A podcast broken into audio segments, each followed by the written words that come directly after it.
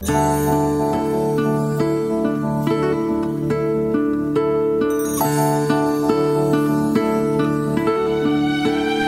las nueve con un minuto, gracias por estar con nosotros en este viernes maravilloso que estamos departiendo todos los que están en sintonía.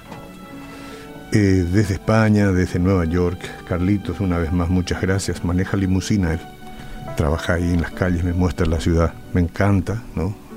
Por lo menos de tanto en tanto me muestra algunos metros de las calles de Nueva York.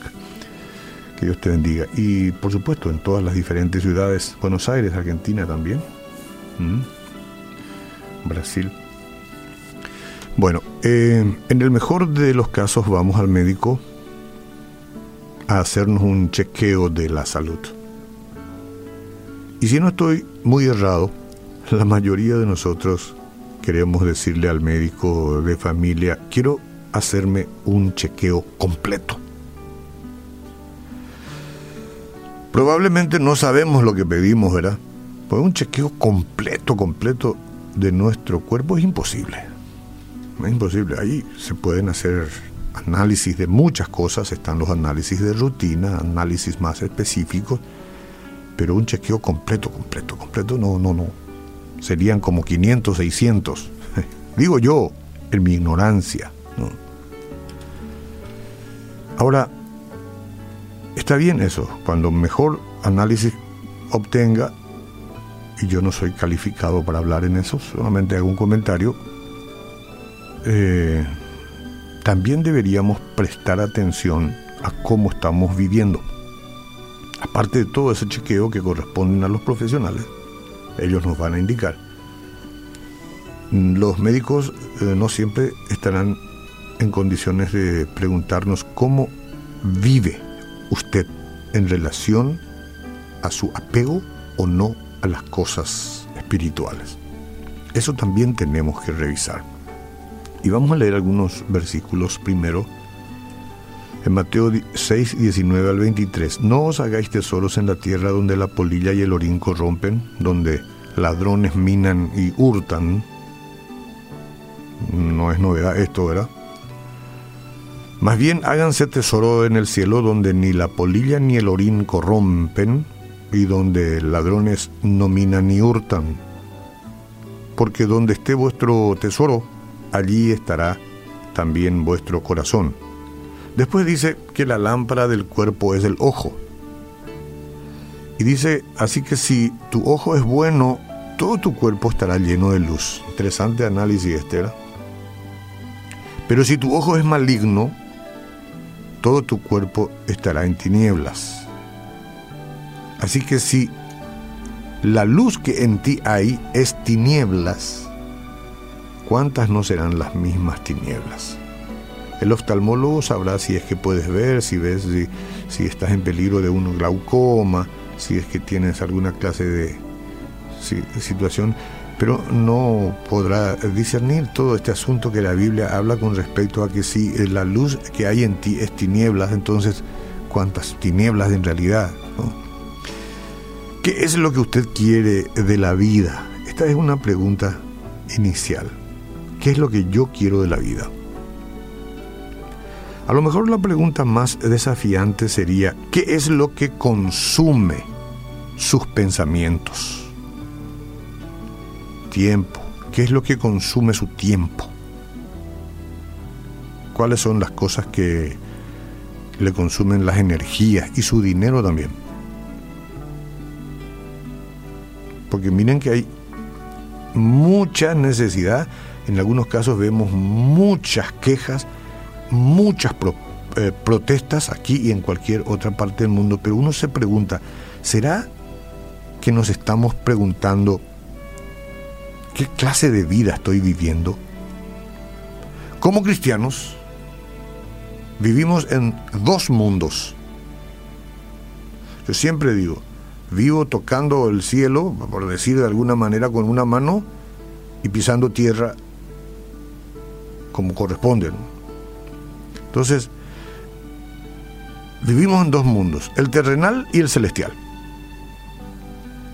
Pero como el reino terrenal es el único que podemos ver, es fácil desviarse y comenzar a vivir más por este que por el reino espiritual al que hemos sido trasladados por Cristo.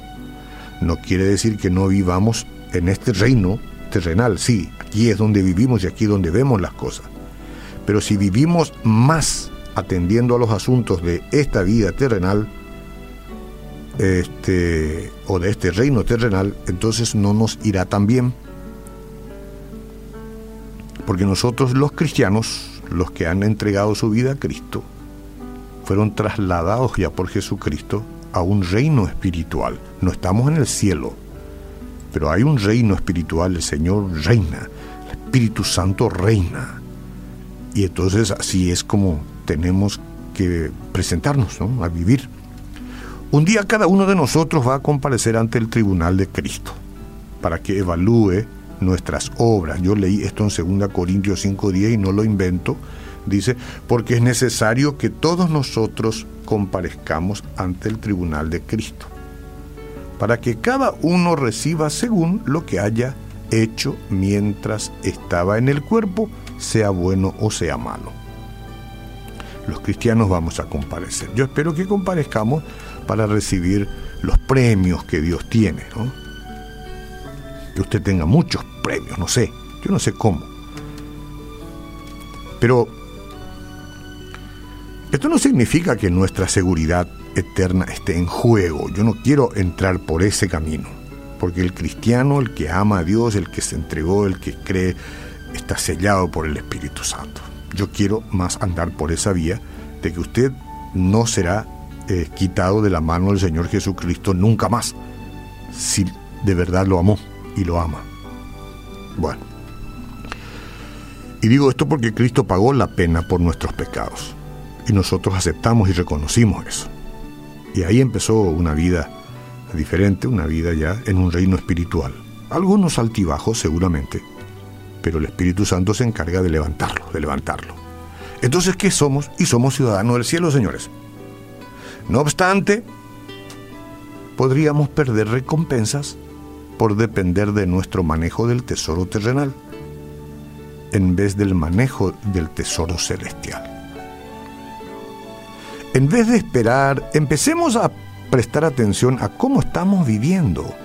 Debemos evitar invertir todo en nosotros y nada para la vida venidera. Este es el drama, este es el gran, eh, el gran tema. Que la gente invierte todo en lo que corresponde a este reino terrenal y casi nada, o muchas veces nada, para la vida venidera. Ese es el problema.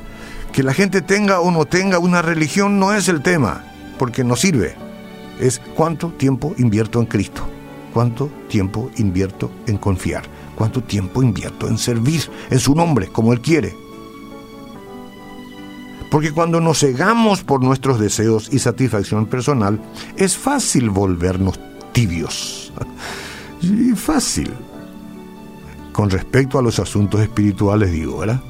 Entonces Dios parece estar lejos y dejamos de tener hambre de leer la Biblia a diario y la oración está reservada para las ocasiones en que necesitamos ayuda nomás. Y no debe ser así. Las Sagradas Escrituras nos advierten una y otra vez que estemos atentos a los asuntos espirituales, ¿sí? El Señor debe ocupar el primer lugar en nuestra vida y ser el centro de nuestros afectos. Poner nuestros corazones en las cosas de este mundo no solo nos roba el tesoro celestial, también nos impide disfrutar de las bendiciones espirituales que están al alcance para quienes están en Cristo. Se logra cómo? Y con la lectura de la Biblia, con canciones cristianas que escuchas aquí en la radio, por ejemplo, con orar en cualquier momento del día, porque hay que frecuentar la oración, con tener amistades afín a la vida cristiana, frecuentando a los hermanos de la fe. Porque la clase de oxígeno que se respire en la atmósfera que tú frecuentes será el que te permita respirar paz y amor o te asfixie poco a poco. Elige a Jesús.